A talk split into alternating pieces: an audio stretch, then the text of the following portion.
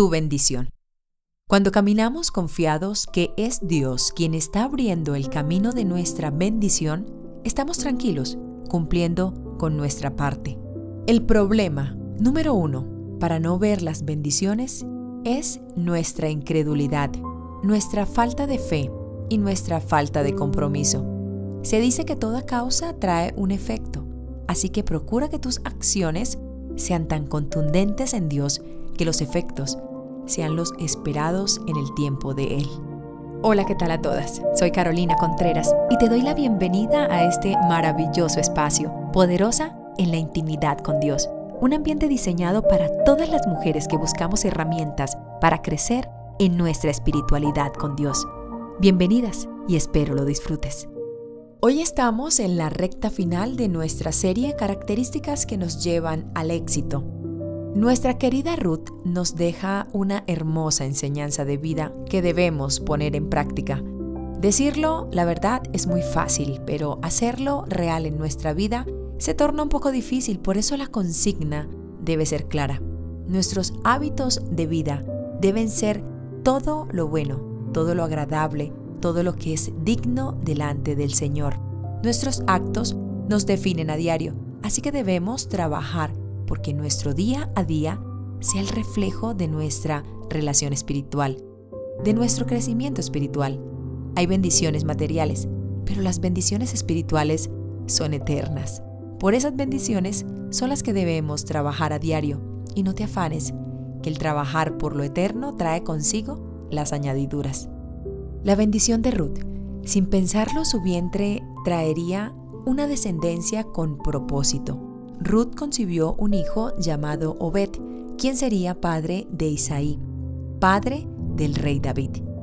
Las expectativas de Ruth no eran las mejores a los ojos de los hombres, pero Dios conocía el propósito que tenía para ella, conocía su corazón y la disposición de ella, su vida, su comportamiento, su diligencia y todas estas características pues que ya hemos mencionado en nuestros podcasts anteriores. Nadie puede definir tu futuro por tu pasado, ni mucho menos por tu circunstancia actual. Tu futuro está en manos del Señor, así que ve por tu bendición, trabaja por ella, Empieza a emplear la palabra de vida en tu vida. Empieza a comprometerte realmente con Él, con el que todo lo puede. Así que ve por tu bendición, trabaja por ella. Empieza a emplear la palabra de vida. Empieza a comprometerte realmente con el que todo lo puede. Esta convicción debe ser entre tú y Dios. Tu resolución es determinante en llevar una vida diferente a los demás, en no ser más del montón, en ir más allá. En 1 Corintios 2.9 dice, Antes bien, como está escrito, cosa que ojo no vio, ni oído oyó, ni han subido en corazón de hombre, son las que Dios ha preparado para los que le aman.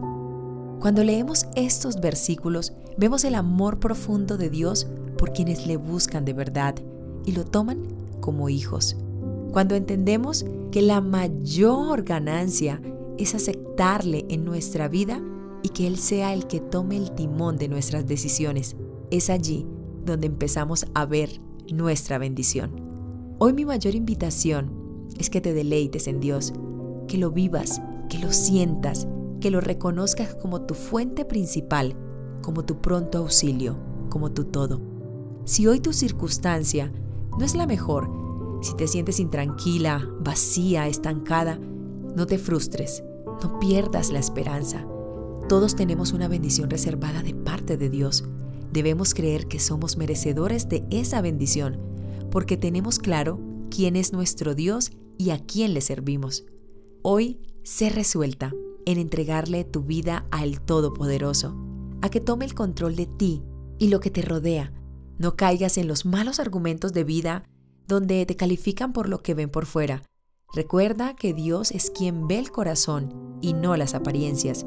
Aunque te lastimen, aunque te digan o te insinúen que no eres merecedora de una vida mejor, de mejores oportunidades, hay uno mayor, el Creador, el dueño de la tierra y su plenitud, el que siempre nos alienta. Solo debemos hacer nuestra parte, la mejor parte, creer en Jesucristo, crecer en su palabra y fructificar con su poder.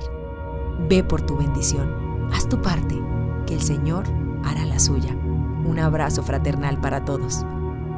No olvides visitarnos en nuestras diferentes redes sociales. Gracias por hacer parte de este maravilloso ambiente espiritual. Bendiciones.